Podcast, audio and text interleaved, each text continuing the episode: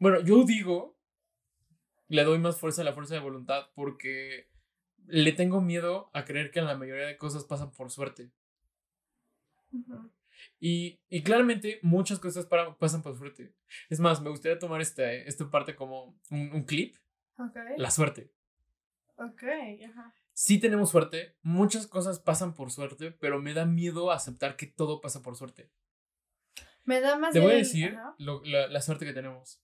Yo tengo suerte de nacer en México, en una familia con dos, con un papá, una mamá, un hermano. Tuve a mis abuelos, tuve la oportunidad de viajar. Nunca me ha faltado la comida, nunca me, me han secuestrado, nunca he tenido una amenaza de algo. Lo más cercano que he tenido a un asalto fue de un señor que me robó mi teléfono y no me hizo nada de daño. Al final, todo terminó bien en ese asunto. Tengo una novia que me va genial. Eh, tengo la suerte de estar en una gran carrera. Y me da miedo ver hasta dónde puede llegar la suerte. Sí. Porque sí, tengo mucha suerte, pero tengo miedo de aceptar que todo pasa nada más por suerte. Me da más miedo pensar que todo está escrito, como es el destino, ¿no? Bueno, Bueno, yo, es que es eso. La suerte es el destino, que no, pero que nos, que, que nos está ayudando en un preciso momento. Que, lo, que, nos, que va a nuestro favor. Algo así como predecir la suerte, predecir el destino, eso es la suerte. Sí. Y para ser sincero, tengo mucho miedo. ¿Hasta qué punto tú eres eh, la dueña de tus de, de lo que te pasa? Hay una frase Ajá. que me repite mucho de que eres las decisiones que tomas, pero si nos basamos en que todo es la suerte, que la suerte tiene un límite en algún punto, no puede ser tan perfecta como es. No, no, no, es que la suerte no es algo que se desgaste, no es una goma. O sea, lo que yo te estoy diciendo que es la suerte es, hay una parte de la vida que está destinada a suceder. Sí. Y la suerte es la parte, en la, es, es, un, es una parte en la que hacemos que, va- que, que va a nuestro favor. Eso es la suerte. Entonces, no es como que se pueda agotar, es que no latinamos a veces. Pero acaba de decirme que la suerte es eso, el que. El destino, entonces, ¿por qué de repente separas destino? No, es el, es el destino que latinamos a lo que va a pasar.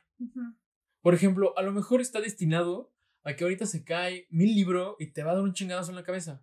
Ujú. Y como yo, voy- yo ya predije eso, tengo la suerte de que vaya a suceder. O sea, ya está destinado a suceder. Y yo, pues la tiene y a eso le llamamos suerte. ¿No? Yo creo que es una gran parte de las cosas están destinadas a. Hay un destino, pero no totalmente. Sí. Sino, también yo tengo que agarrar el libro y lanzártelo. Ujú. No lo haré. Mm. no sé qué le ves romántico como para que. "Mm". Pero- no sé, todo ese ámbito de destino nunca se pido como que responderlo bien, porque siempre me confunde. Porque siento que siempre hay una paradoja, así de que, sí, pero un círculo así interminable en el que digo, no, sí, esto y el otro, esto y el otro, esto y el otro. Yo nunca llego a saber hasta qué punto es tu voluntad, hasta qué punto es el destino y que está escrito, porque, ah, sí, pero estaba escrito que tú ibas a hacer eso y te ibas a mover de tal forma y que Es la parte. ibas a prevenir. Tú no sabes qué está escrito. Y tú no sabes si eso que sucedió es porque ya estaba escrito. Porque también está el efecto mariposa a como a mi forma, ¿no? Por ejemplo, puede que hoy me levanté con... eh, hoy me levanté y dejé la tapa del excusado cerrada. Y entonces mi hermano viene corriendo, quiere hacer del baño y como la puerta está abierta, como, como el- la, la del excusado está abierto, ya manchó toda la silla. Y después alguien se va a agarrar, se va a sentar y ya se mojó. sí. Tantos ejemplos Qué, qué pésimo ejemplo, pero es Ajá. para que se... ca- ca- de- O sea, no, no es destino, destino, sino también hay una parte de nuestra voluntad y la voluntad de los demás que va funcionando y va haciendo como una ola.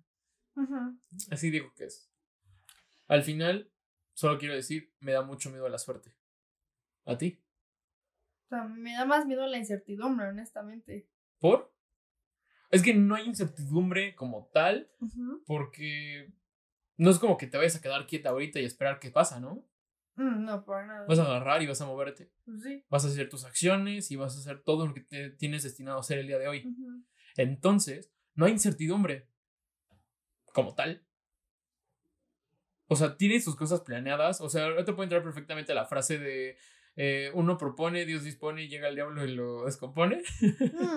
Pero eh, lo que quiero decir es que tú también debes hacer de tu parte y hacer tus acciones que tienes destinadas a hacer el día de hoy. Ah, claro, tú lo haces, pero por ejemplo. Entonces ve, no hay incertidumbre mientras tengas la fuerza de voluntad de cometer tus acciones y nada te detenga. Sí, pero ve, imagínate, tú agarras, sales a la calle y como todo te dispones a salir. Y de repente, ¡pum! Un choque. Y tú estuviste ahí en medio. Esa incertidumbre de que no sabes qué va a pasar porque en cualquier momento, así como me puedo resbalar en las escaleras. ¿Esa incertidumbre del choque o esa Ajá. incertidumbre de qué? Esa incertidumbre del choque, de la caída, de con las escaleras, de Sí. que me pegué en la casa porque me cayó una rama y ahí quedé. Ujú. esa incertidumbre de que tú agarras, te dispones a seguir con tu rutina diaria, que no sé, me lavo la cara, me salgo a la calle y de repente, ¡pum!, algo pasa, pero no estaba como en el plan que tú, de- este, que tú dispones. Esa pequeña incertidumbre, como que esos laps, esos También cambios. debes de moldearte, ¿no? Ah, claro, pero tampoco como ya estar dispuesta a moldearme que tuve un accidente de coche. Por la No, sí, sí, sí. Ah, Debes de moldearte. claro que Debes sí, de pero- agarrar y ya te sucedió el accidente. Pues ahorita tú no puedes agarrar y curarte, tú no puedes agarrar y ver qué pasa, pero puedes esperarte a que no estés grave y no vayas al hospital, o que si estás grave y estás en el hospital, pues te recuperes y hagas tus ejercicios, no sé cómo se llama esta madre, la que es, Fisioterapia. y hagas tu fisioterapia y hagas todo tu proceso, eso sí lo debes de hacer. Y, y no es suerte, pero Ajá. es fuerza de voluntad. Pero no te contradices mucho porque tú me dijiste que si tú perdieras cualquier parte de tu cuerpo, ya sea. Esa es otra parte, esa es otra cosa completamente distinta. Bueno, pero espera, No, no, no quiero hablar de eso. Realmente no quiero. ya me quedé a la mitad de todo, pero bueno, está bien. Bueno, o sea, si quieres podemos hablarlo. Eh, les digo, yo, yo tengo un, un problema y es que me gusta mi cuerpo tal y como es.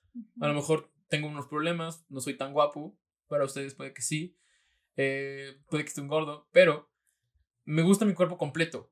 Y sí lo llegué a decir, le llegué a decir a Cass, que en el momento en el que yo pierda una pierna, pierda un brazo, eh, pierda un dedo, no podría vivir conmigo mismo, porque no puedo aceptar el, el perder una parte de mí.